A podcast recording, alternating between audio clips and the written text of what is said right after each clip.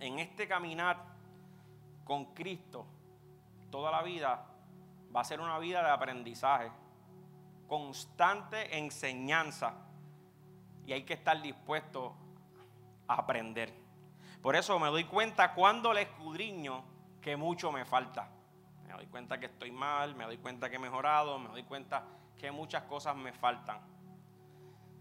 Por alcanzar esa estatura o por ser similar a Él en lo mejor que yo pueda hacer por parecerme a Cristo. Vamos a Lucas para que puedan entenderme. El tema es, no es fácil, pero es posible. ¿Por qué este tema? Porque el que te diga a ti que perseverar es fácil, eh, no es fácil. El que te diga a ti que imitar a Cristo es fácil, no es fácil. El que te diga que es fácil ser cristiano, oye, la realidad es que no es fácil. El que te diga es fácil escudriñar la palabra como Dios nos ordena, no es fácil. El que te diga es fácil orar, es fácil con la boca, es un mame, claro está. Es orar es hablar con Dios y eso es fácil decirlo. Lo que quizás no es tan fácil es hacerlo. Y la intención de Dios y la intención de Cristo es enseñarnos cómo se hace. Del principio del saque, es enseñarnos cómo es que se hace. Y no es fácil, pero es posible. Es posible escudriñar la palabra. Es posible parecernos a Cristo. Es posible orar sin cesar. Es posible escudriñarlo y querer ser cada día esa persona que la palabra me enseña. No es fácil, pero es posible. Porque si Él me lo pide, es porque es posible hacerlo o, alcanzarlo. Así que creo que es una buena mañana para comenzar a dejar las excusas a un lado. ¿Cuántos dicen amén? Vamos a la palabra. Y me quedamos ahí en la Reina Valera del 60, muy bien. Verso 25. Estamos en Lucas 14. Para los que no pueden ver el verso en su casa, Lucas capítulo 14, verso 25. Y lo vamos a leer en la Reina Valera del 60. La palabra del Señor está bendecida. Y lee así. Grandes multitudes iban con él y volviéndose les dijo, si alguno viene a mí y no aborrece a su padre y madre y mujer e hijos, e hermanos y hermanas, aún también su propia vida, no puede ser mi discípulo. Esto no es fácil. No es fácil, pero no es imposible. Cuando tú lo lees así, como decimos nosotros aquí de sopetón, si algún día llegaran estas predicaciones a algún lugar internacional, mientras tanto seguimos criollos aquí en Barrio Pájaro de Bayamón. Pero aquí en Barrio Pájaro de Bayamón sabemos que es de sopetón. Pero los que no, aquí vamos. Miren esto. Si alguno viene y no aborrece, si quiere venir, diga conmigo, esto es voluntario. Si alguno viene a mí y no aborrece a su padre, madre, mujer, hijos y hermanos, hermanas y hasta su propia vida, no puede ser mi discípulo. Cristo arrancó duro en esta conversación. Yo no sé, los que estén buscando en su Biblia o los que estén en su casa, la mayoría de las Biblias tienen un subtema antes de estos versículos en las divisiones, ¿verdad? Y en esta división en mi palabra, la que tengo aquí, la palabra del Señor en mi Biblia, para que no me tiren piedra, ¿verdad? Dice lo que cuesta seguir a Cristo. ¿Alguien tiene un tema diferente en su Biblia? ¿Un subtema diferente? ¿Qué tienes, Carlito? El precio, eso está buena. El precio del discipulado. ¿Alguien tiene una diferente? No. Ok. Vamos a continuar leyéndolo y luego vamos a pifarrarlo, a desmenuzarlo.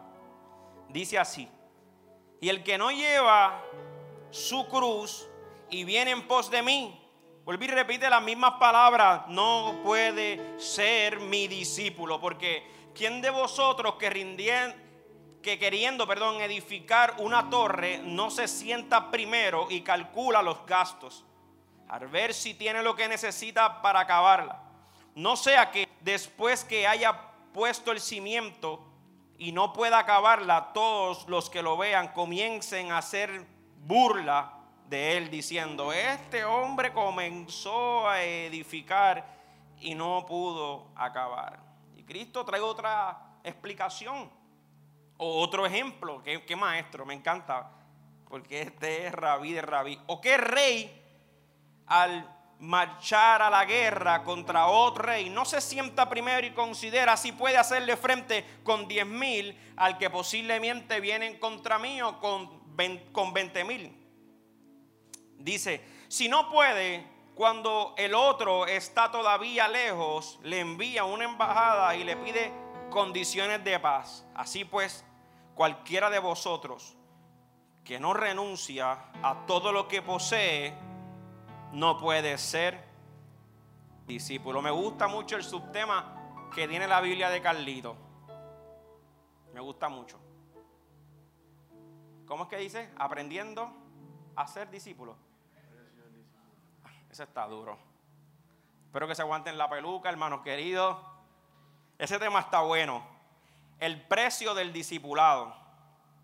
Así que vamos al verso 25. Cuando leo esto, me doy cuenta desde el principio, dice ahí, grandes multitudes iban con él. Jesús, el maestro.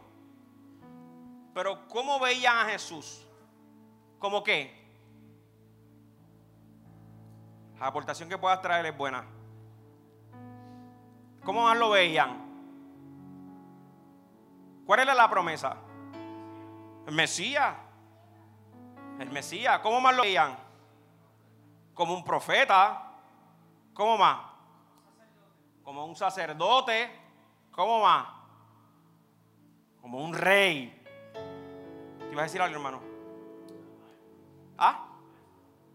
Maestro maestro, como un rey, como un líder. Así lo veían. Un hombre que cuando hablaba con esta autoridad, un hombre que reflejaba el amor, era un hombre que reflejaba el carácter de, Dios, era un hombre totalmente diferente a los maestros de esa época. Estaba rompiendo los patrones, rompiendo el molde, escuchaba, lo respaldaba a Dios en lo que hacía, la autoridad de Dios estaba con él, el poder de Dios estaba con él, las enseñanzas eran diferentes, todo era diferente, por tanto no es para menos que las multitudes quisieran seguirlo no era cualquiera, era Jesús. Entonces, estaban por la curiosidad algunos. Estaban muchos por la curiosidad de que vamos a ver que este rey nos va a traer. Anhelaban ese reinado, anhelaban esa libertad, anhelaban ver cómo iban a prosperar cuando ellos se posicionaran en el gobierno según su mentalidad aquí terrenal, su mentalidad limitada. Y ahí vemos que desde el principio a Jesús lo aclara bien. Grandes multitudes iban con él. Imaginen ese panorama. Porque hoy día visualizamos una iglesia exitosa porque tenga mucha gente. ¿Es cierto no es cierto? Wow, esa gente están bien dura porque hay un montón de personas ahí y hay tantas cosas y están haciendo tantas cosas y ah, los envidiamos y todo más. Grandes multitudes, no todos están mal, no todos están mal pero tampoco todos están bien. Y lo cierto es que nosotros, ninguno de nosotros puede medir una iglesia por las multitudes que pueda tener adentro. ¿Verdad? Que si fuera por eso, entonces en un tiempo de esto de pandemia habremos fracasado. No es por eso. Y Cristo nunca le impresionaron las grandes multitudes. Inclusive quiso reducir el grupo intencionalmente porque, no, no, no, es para que nosotros nos identifiquemos verdaderamente, ¿me quieres seguir o no me quieres seguir? Si te quiero seguir, es para que no pierdas tu tiempo siguiéndome. en una falacia, en algo que tienes en tu mente o que tú crees que se supone que va a pasar o porque tu fe mega sobrenatural te dice que esto es lo que va a ocurrir y Cristo se detiene y detiene la multitud y lo hace entrar en razón, el maestro de maestro. La pregunta es, Él no vino a salvar al mundo, Julio, pero Él no vino a salvar los perdidos. Claro, pues entonces le conviene tener más gente al lado. Le conviene tener una multitud más grande aún. ¿Verdad? Eso sería una buena excusa. Pero no era la intención de Dios. No era la intención de Cristo. La intención era, si me vas a seguir, estos son los términos y las condiciones. Si tú dices ser mi discípulo, de esta es la manera que esto se va a correr de ahora en adelante si tú quieres un nuevo reinado, un nuevo gobierno, si tú quieres que las cosas cambien, nuevas leyes, nuevos estatutos, nuevos decretos, pues estas son las condiciones. Y ahí está Jesús dirigiéndose a la multitud, pero para que la multitud no pierda su tiempo. Es exactamente lo que Él quiere hacer en este tiempo con la iglesia, que nosotros no perdamos nuestro tiempo. ¿Para qué? ¿Para sacarme de la iglesia? No, chicos. Al contrario, para ya que estamos en la iglesia, hagamos las cosas como Él las está pidiendo. Para que ya que estamos perseverando año tras año, meses tras meses, pues lo hagamos como Él lo pide. No es que sigamos ahí. No es que sigamos la ola y las corrientes de la multitud. Y ahí viene Jesús. No era que no quería tener una multitud. Eso no es era que él prefería tener discípulos. Y fue lo que él vino a hacer. Yo quiero que tú comiences a hacerte preguntas durante el mensaje. ¿Seré yo esa persona? Eso te decía ahorita. Yo me tiraba al medio ahorita contigo. Y te decía que cada vez que escudriño esto me doy cuenta lo mal que estoy, ¿verdad que te lo dije? Es exactamente, me incomoda en ocasiones, me doy cuenta lo mal que estoy cuando la leo, cuando la escudriño, cuando profundizo en ella. Me doy cuenta lo que me falta por ser esa persona que Él me está pidiendo. Pero esto no me hace retroceder, rey. Esto no me hace enganchar los guantes y descalificarme, porque a mí me escogió Él, a mí me llamó Él, yo no me escogí. ¿Esto qué me hace? Esto me hace tratar de encaminar mi vida a lo que está diciendo su palabra. Dile al que está a tu lado, yo no sé tú, pero yo quiero ser un discípulo verdadero. Yo quiero ser un verdadero discípulo. Esa es la intención de Jesús. Te voy a cortar el camino, papá. Te voy a eliminar la perdera de tiempo. Las frustraciones. Te voy a, a remover eso. Muchos lo seguían por los milagros porque hacía milagros. Y la Biblia nos enseña que muchas personas lo seguían por eso. Querían milagros y lo seguían. Pero Cristo nos enseñó, yo no quiero que tú me sigas a mí por el milagro. Hay mucha gente que viene al camino del Señor cuando le diagnostican una enfermedad. Y no está mal. Pero lo que Cristo me enseña es que yo no quiero que tú me, me sigas porque estás en busca de una sanidad. Hay mucha gente que viene cuando están en depresión. Y eso no está mal. Pero el deseo del Señor es que yo no quiero que tú me sigas porque estás en depresión. Porque entonces si te sano de depresión, me vas a seguir igual. Me vas a continuar buscando. Eso es necesario. Pero es lo que quiere hacer de ti es un discípulo.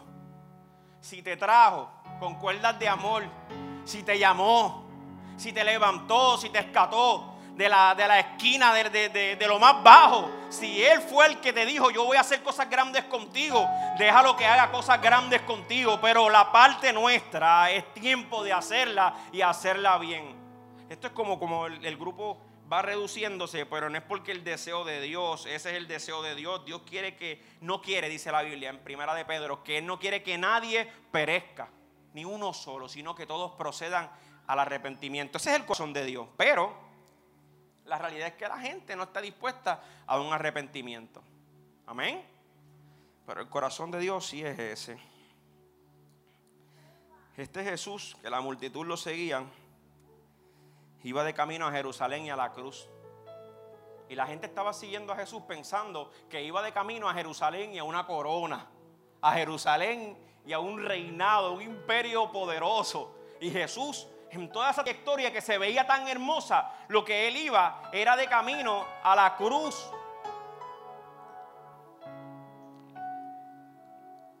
Cristo fue claro, dándonos a entender, yo no quiero estas tantas personas siguiéndome. Yo quiero personas llenas de mi presencia, que obedezcan mis mandatos y mis estatutos. Es la única manera que van a ser transformados de una vez y para siempre. Y dije para siempre en Él. Amén. Eso es amén. Gracias Señor Jesús. Gracias Dios. Dice así la palabra del Señor. Si alguno, de aquí comenzamos, viene a mí y no aborrece a su padre, madre, mujer, hijo, hermanos, hermanas, aún hasta su propia vida. Esto, por eso es que te dije que es difícil digerirlo, ¿verdad? Cuando tú lo lees, es difícil. Pero cuando tú lo escudriñas, no es difícil. Porque cuando tú lo escudriñas, tú entiendes el corazón de lo que Dios te quiere enseñar en ese versículo. Porque en serio tú piensas que es que Dios quiere. Mami, ponte de pie un momento. Miren a esa señora que linda, ese moñito. Entonces yo te voy a leer este versículo que dice así, si alguno viene a mí y no aborrece a su padre y a su madre, no puede ser mi discípulo. Si tú lo lees así, tú como una persona que lee un libro de Harry Potter, una persona que lee un libro normal, lo que puede entender es, según lo lee ahí, dice, bueno, como yo soy cristiano y quizás mami no lo ve, no tiene la misma fe que tengo yo, no sigue el mismo camino, ni pensamos de la misma manera, yo te voy a aborrecer y voy a amar a Cristo. Y eso es lo que quiere hacer el Señor, que así mismo lo haga con mi papá, y que así mismo lo haga con mi esposa, y que así mismo lo haga con mis hijos, y que así mismo lo haga con todo. La pregunta es, ¿eso es lo que Cristo quería decir? ¿Eso era el corazón de Dios? Tú sabes, cuando esa palabra en el contexto original se está hablando, Él le habla de que aborrece, no es de odio. ¿Ve? Pero eso es lo importante, que ustedes se den cita los miércoles. Porque los miércoles se, explica estas cosas con una paciencia increíble, la cual no tenemos aquí esa paciencia. Pero es bien importante y le doy gracias a la iglesia porque se, se, dio un grupo muy bueno este miércoles y nos interesa para ir todo al mismo ritmo. Más o menos en la misma visión. Saquen, eso dura, no dura ni 50 minutos la clase. Amén. No dura 50 minutos. No te vayas de aquí sin decirle a Stephanie tu número o a Reinaldo o a cualquiera para que te pasen el link y te conectes a Zoom. Cuando habla de aborrecer, es lo que se refiere es menos amor. Eso es todo. Pero no es porque no ames a tus padres, porque la Biblia me enseña a amar a mis padres. La Biblia me enseña aún a amar a mis enemigos. Amén. Por eso entonces yo lo puedo entender cuando lo escudriño, cuando la Biblia entonces Jesús lo que me está diciendo es, si ustedes, esta multitud que me está siguiendo, esta multitud que está en esta congregación, si ustedes quieren seguirme, tienen que estar dispuestos a amar menos a tus padres y más a mí, menos a tu mujer y más a mí, menos a tus hijos y más a mí. Menos a ti mismo y más a mí. ¿A cuántos le hace un mejor sentido ahora? Lo puedo entender mejor. Y cuando lo leo, como te dije al principio, me doy cuenta que estoy mal. Me doy cuenta que estoy mal. Y cuando la leo, se me salen las lágrimas. Y cuando la leo, tengo que tener una pausa y al momento tirarme de rodillas. Al momento lloro y me quebranto y digo, wow, Señor, porque tengo que analizarlo de la manera correcta. Ustedes vieron a esa mujer que está ahí. Él me está diciendo es que yo tengo que amarlo más a él que a ella. Y la realidad es, eso es fácil. Dile al que a tu lado, eso es fácil. Dile el tema, dile, pero es posible. ¿Por qué es posible? Porque ese es el orden perfecto de Dios. Si yo lo amo a Él primero, verdaderamente entonces yo le voy a poder mostrar a mi mamá, a mi padre, a mis hermanos, a mi esposa, a mis hijos, el verdadero amor de Dios. Pero si yo amo más a ellos que a Dios, yo no voy a poder jamás mostrarle a ellos el verdadero amor. Antier hablábamos en la reunión que teníamos los muchachos acá atrás el lunes. Hablábamos de que por eso mucha gente se siente tan linda en la iglesia y tan segura, porque reflejamos el amor de Dios. Un amor que posiblemente en su casa nunca han experimentado y por eso la iglesia eh, está ahí para eso, para moderar el amor de Dios. Entonces cuando lleguen a su casa con su familia no se sienten a gusto. Y ahí vienen las críticas. Ah, ¿Te gusta estar más con los de la iglesia que con, que con tu familia, verdad? Y, y no hay manera de explicarle eso. Pero esta es la explicación. Es que en la iglesia muchos te reflejan el amor de Dios. Se supone que seamos todos. Pero como se refleja algo tan lindo, pues tú prefieres estar ahí. Entonces Cristo le está diciendo esto a ellos. Paren ahí, multitud. Yo les voy a dar a ustedes la enseñanza que ustedes nunca han entendido. Y la pregunta era, ¿a quién tú amas más? Ese verso que todos conocemos que desde Deuteronomios capítulo, creo que es 6, nos enseña a amar a Dios con todo tu corazón, toda tu alma, toda tu... Ellos se lo sabían de memoria, lo que no sabía era cómo ejecutarlo. Esos eran ellos en el Antiguo Testamento. En el Nuevo Testamento, Él estaba dando la misma enseñanza a ellos. Y hoy, en el 2020, yo te la estoy dando a ti porque también el Señor me la dio a mí. Y es verdaderamente el amor que Él me pide. ¿Es el que yo le doy? ¿Es el amor que Él pide el que yo le doy? ¿Sí o no? ¿Sí o no? Mira cómo dice aquí.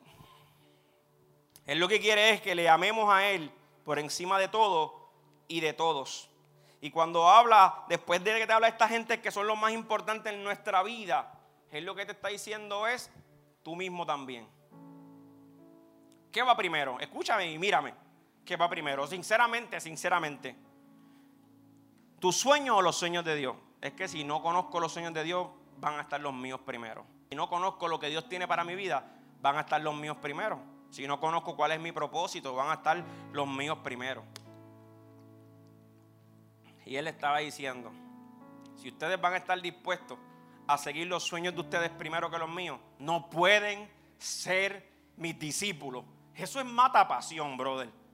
Ese hombre no quería a nadie al lado de él entonces. No. Él quería que tomáramos este camino en serio. Que si lo sigamos, vamos a seguirlo como Él lo pide. Y que si lo amamos, mi amor tiene que ser más que por esos nenes, que por esos viejitos, que por ustedes mismos. Tú sabes que a Dios se le ocurra un día decir lo que ahora tú te sales y los dejas. Y te vas para el sur de África y soy yo el que te mando. Y yo tengo que hacerlo, aunque lo ame a ustedes demasiado. Y eso no es fácil. Mira, algo tan bobo. Por estos últimos, maybe, yo no sé, 16 años. Algo tan bobo, porque eso es bobo e insignificante como abandonar el trabajo o estudios o sueños propios y personales porque a Dios se le ocurre un llamado por encima de todas las cosas. Eso a mí me causó depresión, eso a mí me causó ansiedad, eso a mí me causó tristeza, eso a mí me, causó desvelo, me causó eh, trasnochar, pero te estoy dando cinco días sin dormir. Eso a mí me, me causó tantas preguntas, tantas batallas espirituales, tantas situaciones. ese detallito ese pequeño detallito, como que y yo decía, wow, Señor, eso, aunque es difícil cuando nadie lo valora, cuando nadie lo atesora, cuando nadie lo ve, Y, solamente el que lo ve es el, el Dios invisible. El que en ocasiones no te habla, en que en ocasiones no lo siente. Pero tienes que saber que el que lo está viendo, el que lo toma en cuenta, es Él. Eso no es fácil. Créeme que eso no es fácil. Pero es posible. Es posible. Y tenemos que estar dispuestos nosotros hacer las cosas como Él las pida. Por eso Él le estaba diciendo eso, porque muchos de esa gente que Él estaba predicando iban a tener que abandonarlo todo por seguir a Cristo.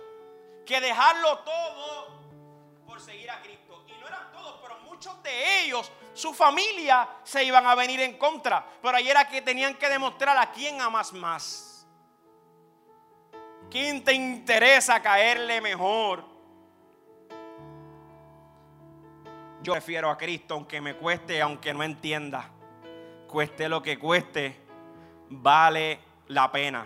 Yo estoy todos los días ahí en ese trabajito y sé que estoy temporero allí, brother. Yo lo sé, estoy bien consciente de eso. Y esta es mi oración por la mañana y le digo hasta que tú digas, Señor, cuando tú quieras, tú eres el que manda. Si quieres abrir una puerta, aquí estoy, estoy pendiente. Si quieres cerrar una puerta, aquí estoy, estoy también bien pendiente. Constantemente, porque yo sé a qué me llamó Dios y no fue a vender carro yo estoy consciente de eso y estoy prestado ahí. Y que me preocupa, ¿a quién no? Proveer una familia de cinco, como somos cinco.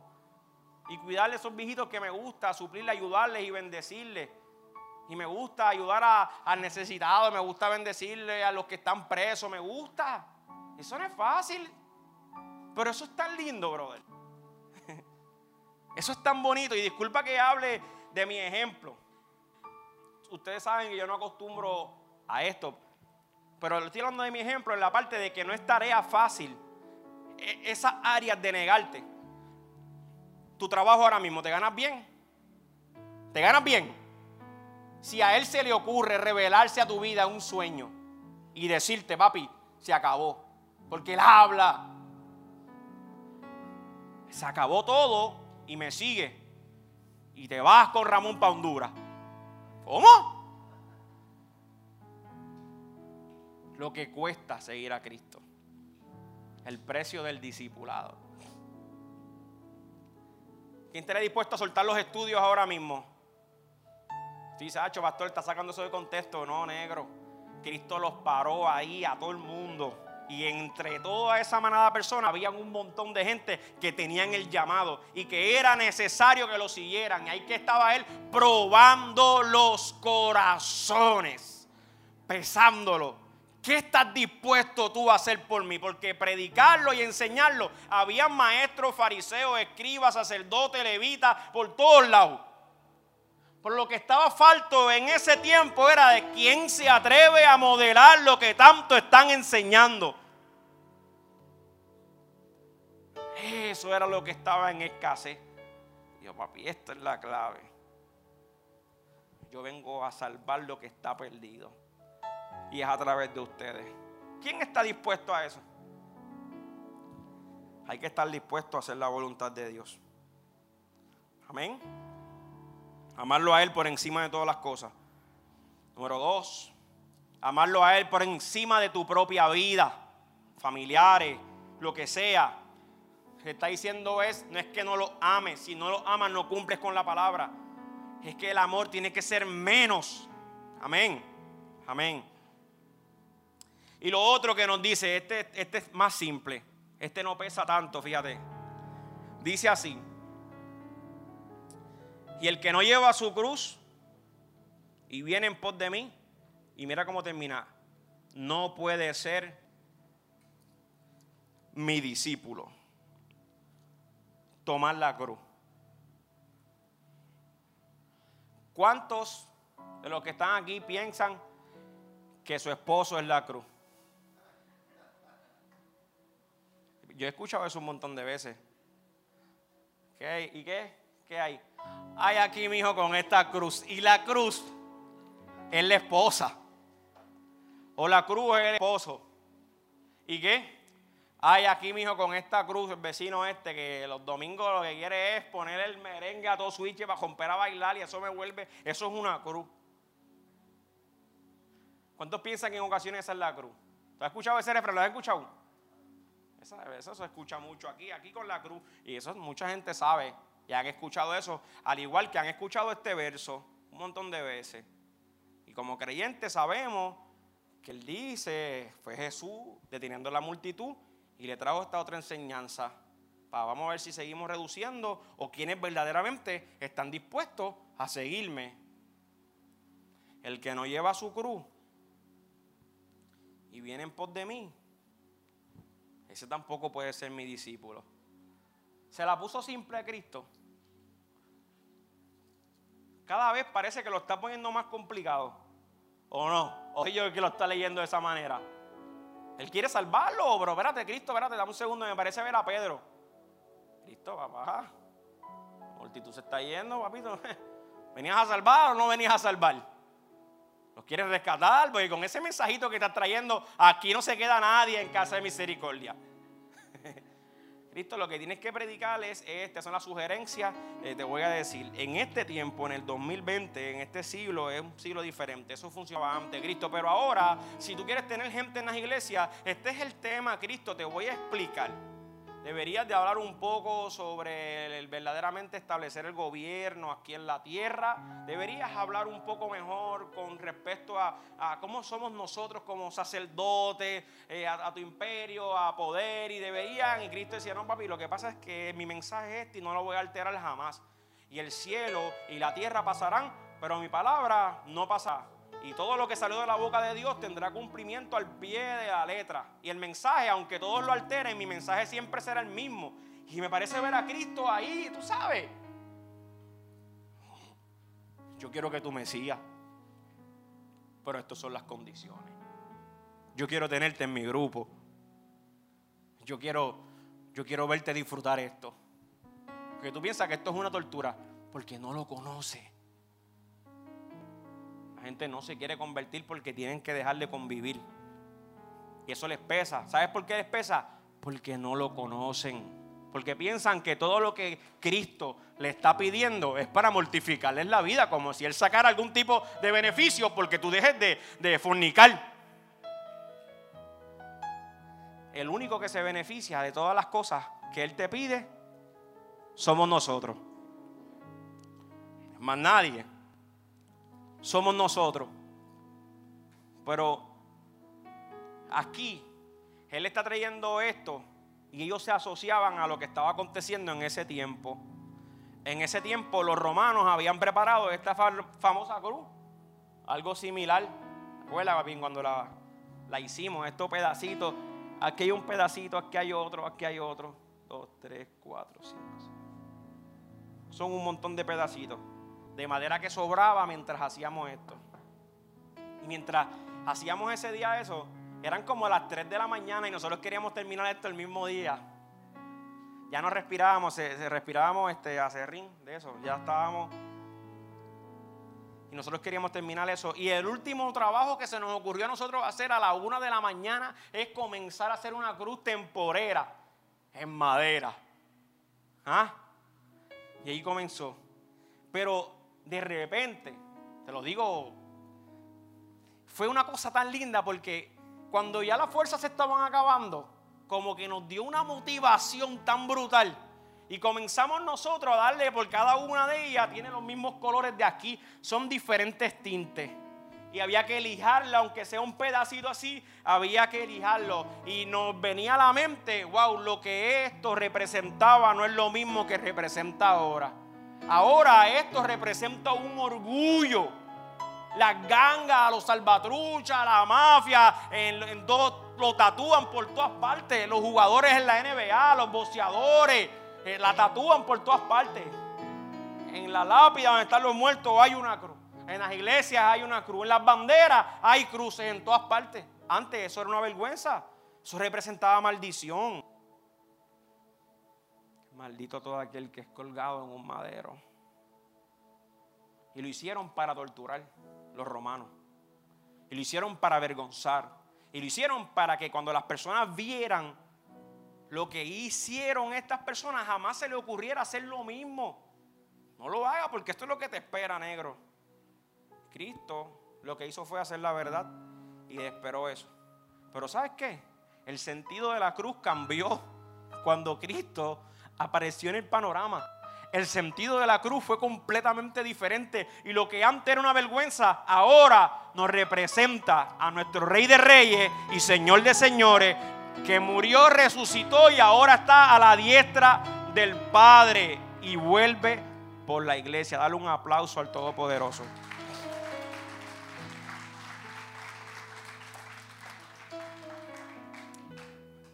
Mientras tallábamos ahí, raspábamos, no nos fuimos ahí hasta que terminó.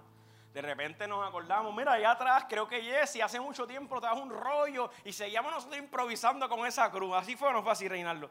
Salimos tardísimo, pero ahí está, era temporera. ¿A dónde voy? Era que Cristo le estaba diciendo, el que no lleva su cruz, no se trata de un tatuaje negro. Tampoco se trata de algo como esto, ¿ves? Crucifijito, crucifijito, crucifijo. Esto era un crucifijo, por cierto, esto es una cruz. Vamos a aclarar. Tampoco se trata de llevarla un collar o unas pantallas ni un sticker del carro. No se trata de eso. Eso lo puede hacer cualquiera en la multitud, lo puede hacer cualquiera. Es lo que estaba trayéndole a la mente de todos ellos. Era, si ustedes me quieren seguir y están seguros, ya están claros de que me quieren seguir, es importante esto. Lo que para muchos representa una vergüenza, tú tienes que ser capaz de cargarlo. Hay mucha gente dentro de la iglesia que se avergüenzan de Cristo, del Evangelio, de la palabra, y no son capaces de hablarle a nadie que se entera ni que eres cristiano. Uno puede ser por tímido, pero algo está pasando con esa timidez. La Biblia me enseña que habían varios tímidos en el corillo de Cristo. Pablo era uno, Marcos era uno.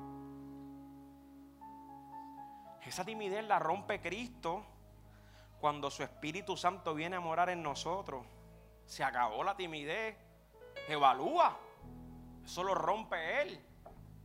Pero es importante que tú te visualices de esa manera, cargando esa cruz para poder seguirlo. Esa cruz representaba que iban a amar a un criminal.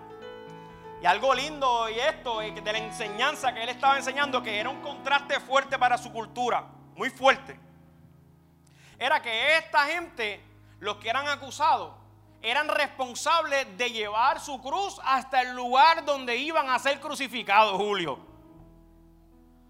Hasta el final tenían que ser responsables de llevar su cruz hasta el final. Y allí eran completamente ejecutados. Y su cruz no la podían soltar hasta que murieran por completo. Entonces Cristo me está diciendo, este camino es exactamente el mismo. Tú no puedes soltar la cruz. Aunque tú estés dolido, atropellado, desangrándote, latigado, no existe un proceso que tú vivas en esta vida, un divorcio, una enfermedad, la muerte un ser querido, lo más difícil, te botaron del trabajo, te quedaste esperado, te fuiste a quiebra, te las pegaron, yo no sé qué te puedes inventar que sea difícil para ti. Pero lo que Cristo me estaba enseñando era, si tú me vas a seguir, yo quiero que tú entiendas algo.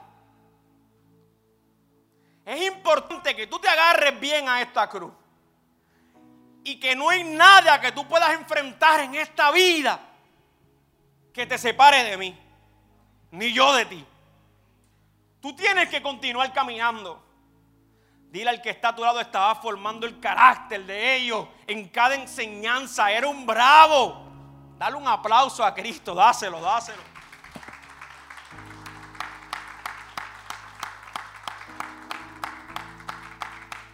Y en nosotros lo mismo. No podemos soltar la cruz, no podemos soltar la carga. No podemos soltar nada. Nosotros no podemos ser cobardes. Somos valientes. Él nos llamó a esforzarnos día a día. Venga lo que venga. Tenemos que ser imitador de Él. Él la soltó. Él no llegó.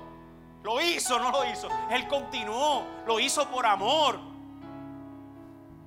No miró lo que representaba aquella cruz, sino fijándose adelante, nos miraba a nosotros. Lo hizo por amor. Y nosotros lo vamos a hacer al mundo por amor. No es un sacrificio. Ya Él se sacrificó una vez y por todas y para siempre. Sacerdote de sacerdote, de mega sumo sacerdote, es Cristo. Cordero inmolado de la sangre, no hace falta más sacrificio de sangre. Eso fue Cristo, derramó hasta su última gota de sangre. Pero sí, aquí hay un alto precio, decía el tema de Carlito. Para ser discípulo, sí hay un alto precio que pagar. Y es difícil, sí, pero no es imposible. Eso no es imposible. Dile al que está a tu lado, la cruz es hasta el final. Yo quiero ser discípulo. ¿Cuántos quieren ser discípulos? Próximo verso, por favor. Estamos terminando. Diez minutos. Dice así, porque ¿quién de vosotros, el verso 28 para los que nos están mirando, porque ¿quién de vosotros, queriendo edificar una torre, no se sienta primero, calcula los gastos y ver si tiene lo que necesita para acabarla? Próximo verso. Mira esto. No sea que después que haya puesto el cimiento, no pueda acabarla. Todos los que lo ven, lo vean, comiencen a hacer burla de él. ¿Alguien ha empezado algo y no lo ha terminado? En una vez, en dos veces, en tres veces. Yo a mí me ha pasado. Eso se siente horrible. Y quizás tú nunca te enteras, pero tú eres objeto de burla y Cristo está en la multitud ahí. Acuérdate que Él está enseñando, Él está predicando a los muchachos, a la gente que está ahí, a sus discípulos, a todos los que están ahí, que cada vez. Tiache, ¿tú te imaginas ser discípulo de Jesús? ¿Tú te imaginas ser uno de esos doce? cada enseñanza de Jesús. Eso, ah, wow. ¿Tú te imaginas eso? Cristo los detiene y dice, una cosa más. Antes de, de tú levantar una torre, no se supone que, que tú analices bien si tienes lo que necesitas y tienes el presupuesto para una vez la cabe, la puedas terminar. Se supone que hagas eso. ¿Verdad? Pues Cristo está enseñando lo mismo, pero aquí en el reino de Dios. Le está diciendo, analiza bien antes de decir que me vas a seguir. No es porque no quiero que me sigas, yo quiero que tú me sigas. Es porque quiero que si decidiste seguirme, lo hagas como yo te lo pido. Esa es la diferencia. Que si me vas a seguir, esta es la recomendación que te doy. Si estás de acuerdo, firma. Entonces analiza bien. Imagínate, literal, literal, literal, Cristo lo estaba ahora llevando a otra visión más. Una construcción de una torre, de ladrillo, de cómo se utilizaba la construcción en ese tiempo. No, no tuve tiempo para buscarme el significado del ladrillo, de la torre, ni nada de eso. Pero sí, es la realidad lo que él está enseñando, que te imagines edificando una torre. Tengo que hacer una torre, sea por seguridad, sea por lo que sea. Antes de hacerla, tú sacas cálculo, tú dices, yo la quiero de 20 por 20 esto necesito tantas varillas, tanto esto, tanto esto. Ok, ¿lo puedo hacer? Sí, lo voy a hacer. Pues vamos ahora. Sí, pues dale, vamos ahora. En el camino del Señor, siéntate, analiza y reflexiona lo que Él pide de mí. ¿Estás dispuesto a hacerlo? Sí. ¿Estás dispuesto a poner tanto ladrillo? Sí. ¿Estás dispuesto a pagar esto? Sí. ¿Estás dispuesto a poner tanto en variaje? Sí, estoy dispuesto. Ah, pues entonces comienza a trabajar. ¿Por qué? Porque esto es lo que Jesús me está enseñando. Si tú arrancas y no terminas, tú vas a ser un objeto de burla. ¿Alguien ha escuchado en algún momento? Y eso que es cristiano. ¿Alguien lo ha escuchado? Ay, qué malo es eso, brother. Ay, yo he escuchado eso que se dicen a otros pastores, eso nunca me ha pasado a mí. Pero a otros de otras iglesias, chacho, a mí no. Ustedes saben que yo, yo me veo como es. Típico pastor, un pastorazo. ¿Sabes qué pasa? Si yo digo hoy vamos para adelante en el nombre de Jesús y vamos a hacer cosas grandes en el nombre de Jesús y no hay quien los detenga. Y mañana estoy ahí escrachado. Yo empecé a poner ladrillo y varilla, pero no saqué los cálculos bien de lo que él me decía, que no era palabrería. Él nunca me dijo, di 20 cosas, que esto es lo que va a pasar para que tú alcances esto. No, él, él me enseñó cómo era que se hacía. Porque la intención del corazón de Dios es que una vez tú empieces a perseverar, tú te mantengas hasta el final. Eso es bello, brother. Esta vida del creyente es nuestra reputación para el mundo, nuestro testimonio. Haz lo posible o lo imposible por tratar de que se mantenga intachable. Yo he tratado y me he escrachado unas cuantas veces pero me he vuelto a levantar por su inmensa gracia, favor, bondad y misericordia, que me puedo amparar en ella. No abuso de ella, pero la aprovecho como hijo. Y quizás muchos están afilando los dientes para comenzar a burlarse. Hay mucha gente que está deseando de todo corazón, deja que Jason caiga. Yo no le doy nada, dos meses, tres meses. Deja que Luis va a ser el mismo, Carlitos, Tacho, se no creía nada. No, chacho, eso era lo más ateo que existía. Y Samil, eso están ahí para otra cosa. Tú vas a verlo ya mismo. Lo que ellos no saben es que se están sentando a calcular bien. Me hace falta esto. Cristo me dice que yo no me puedo apartar. Esto es lo que Él me pide. Están sacando las cosas. Se van a quedar con las ganas de burlarse de mí. Dile al que está a tu lado, se van a quedar con las ganas de burlarse de nosotros.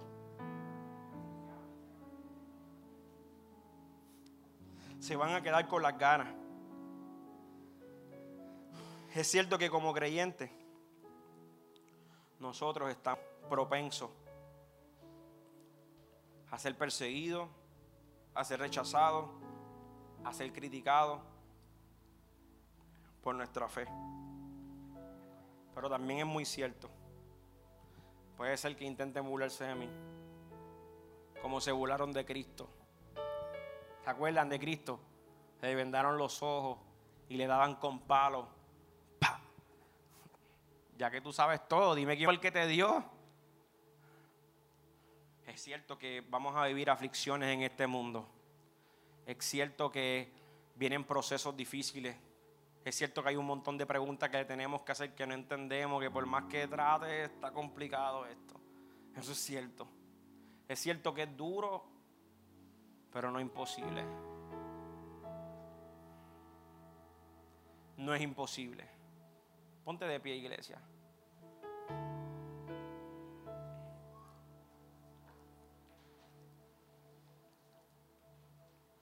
Es importante analizar a qué te enfrentas. Y el último ejemplo que me da ahí, el próximo verso, es esto. Es analizar a qué te enfrentas. Próximo verso. En el 33 paramos, lo vamos a leer solamente. Diciendo, este hombre, acuérdense que tiene la multitud ahí de pie. Este hombre comenzó a edificar, a edificar y no pudo acabar. Próximo verso. Mira esto. ¿O qué rey al marchar a la guerra contra otro rey no se sienta primero y considera si puede hacer frente con 10 mil al que viene con, con, 20 mil próximo. Y si no puede, cuando ve el otro todavía de lejos, le envía una embajada y le pide condiciones de paz. Próximo verso. Así pues, cualquiera de vosotros, ¿qué dice ahí? Que yo no, no, no, veo, no veo bien. Que no renuncia a todo lo que posee, no puede ser mi discípulo. Qué enseñanza tan contraria a lo que escuchamos tanto hoy. Analizar a lo que te enfrenta es válido, pero analízalo desde el contexto de quien está contigo es mayor que el que está contra ti. Y que tú no estás solo. Pero es válido analizar a lo que nos vamos a enfrentar en este caminar. No para que te eches a correr, es para que sepas de antemano, con una conciencia clara, a las cosas que nos vamos a estar enfrentando, que posiblemente se vea mayor que nosotros. Pero como yo sé que no es con espada ni con ejército, como yo sé de quién proviene mi fuerza y quién me dará la victoria, es Dios. Pues yo voy a seguir hacia adelante. En este camino es válido entender este punto de vista. Porque vamos a enfrentar diferentes situaciones muy complicadas en este caminar. Pero nunca abandones la fe cristiana analiza y reflexiona en el alto costo que tiene seguir a Cristo. Pero analiza y reflexiona en la mayor bendición que podemos tener nosotros como creyentes, la salvación de nuestra alma. ¿Cuántos dicen amén? Cuando habla de renunciar a todo, se refiere mucho más que a soltar bienes, porque eso es lo que rápido piensan. O soltar posesiones materiales cuando habla de soltarlo a todo lo que posee, ¿tú sabes a lo que Cristo se refería ahí? Se refería a una rendición absoluta e incondicional hacia Cristo. Él estaba diciendo es, si todas esas cosas tú no eres capaz de... ¿Te acuerdas la parábola del joven rico? ¿Se acuerdan? Algo similar. Él no le hacía falta esas cosas. Era que él estaba enseñando que si no somos capaces de hacer una redención absoluta e incondicional a Dios, tú no puedes seguirlo, brother. ¿Qué quiere Él? ¿Cuál es la intención de su corazón? Que seas discípulo. Por eso decía al final, no puede ser mi discípulo. Esto es porque Él no quiere. No. Es porque Él quiere que tú seas discípulo, pero verdadero discípulo. Inclinemos nuestros rostros, por favor. Termino con la definición de la palabra discípulo. En este verso me gustó, como una de las Biblias de estudio me lo decía. Decía, discípulo significa total, escucha, renuncia al interés egoísta. Repito lo que él estaba pidiendo y le estaba diciendo en estas enseñanzas. Ser discípulo es lo que él quiere de nosotros y total renuncia al interés egoísta. ¿Por qué? Por amor a Jesús. Cada uno de nosotros siempre tiene intereses egoístas dentro de sí. Siempre pensamos más en nosotros que en nadie. Siempre. Y son las cosas donde Cristo quiere entrar y comenzar a taladrear ese corazón. Pa, son las cosas donde posiblemente hace rato Él quiere, Él quiere gobernar tu vida completa, tu corazón, tus sentimientos, tus emociones, tus pensamientos. Levanta tus manitas al cielo. Y dile, Padre, yo quiero ser tu discípulo. Yo quiero ser tu discípulo. Reinaldo, piensa en alguna adoración ahí. Habla con Dios. No es casualidad que todas esas predicaciones de Jesús eran fuertes, pero yo puedo ver tanto amor en ellas. Tanta insistencia en sus predicaciones, enseñanza, parábola. Yo puedo ver, ver tanto amor en cada una de ellas porque ¿qué quiere Él? ¿Qué quiere Él? Que lo haga bien. Un día vamos a estar ahí cara a cara entra el gozo de tu Señor. Un día, habla con papá. Gracias, Señor. Gracias, Señor. Familia. Habla con Dios. Y tus hijos. y los hijos de tus hijos. Que te cubra con su gracia. Hasta mil generaciones. Tu familia tus hijos y los hijos de tus hijos que te cubra con su gracia hasta mil generaciones, tu familia y tus hijos y los hijos de tus hijos que te cubra con su gracia hasta mil generaciones. Tu familia tus hijos y los hijos de tus hijos, su presencia te acompañe donde quiera que tú vayas, que te llene, te rodee, va contigo, va contigo de mañana y de noche en tu entrada y salida. Te ama tú en llanto y alegría.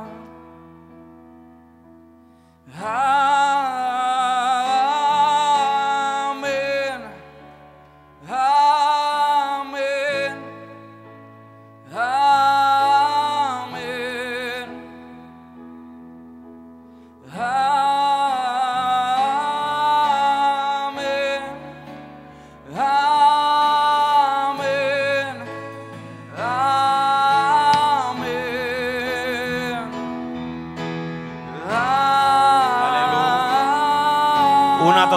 rendición, una total rendición. Amén. Aleluya. Amén. Santo, santo, santo. Amén.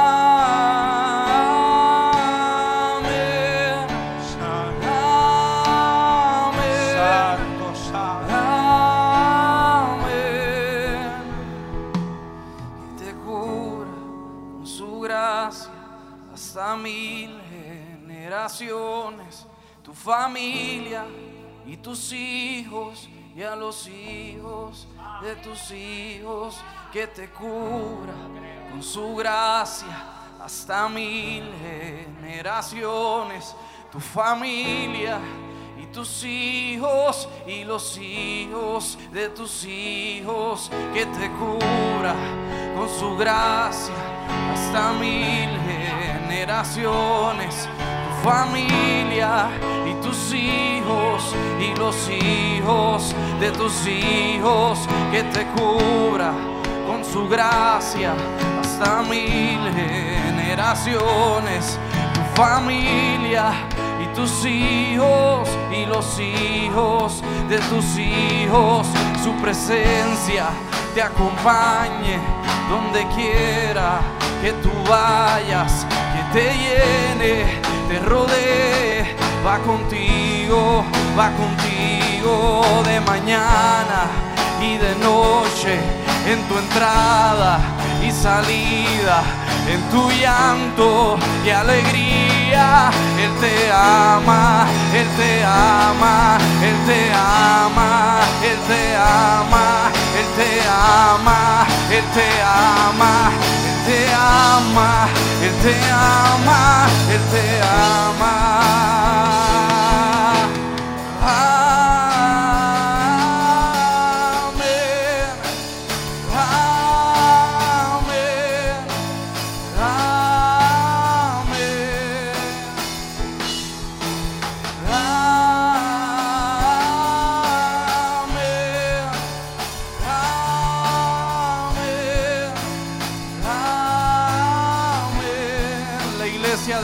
Merci.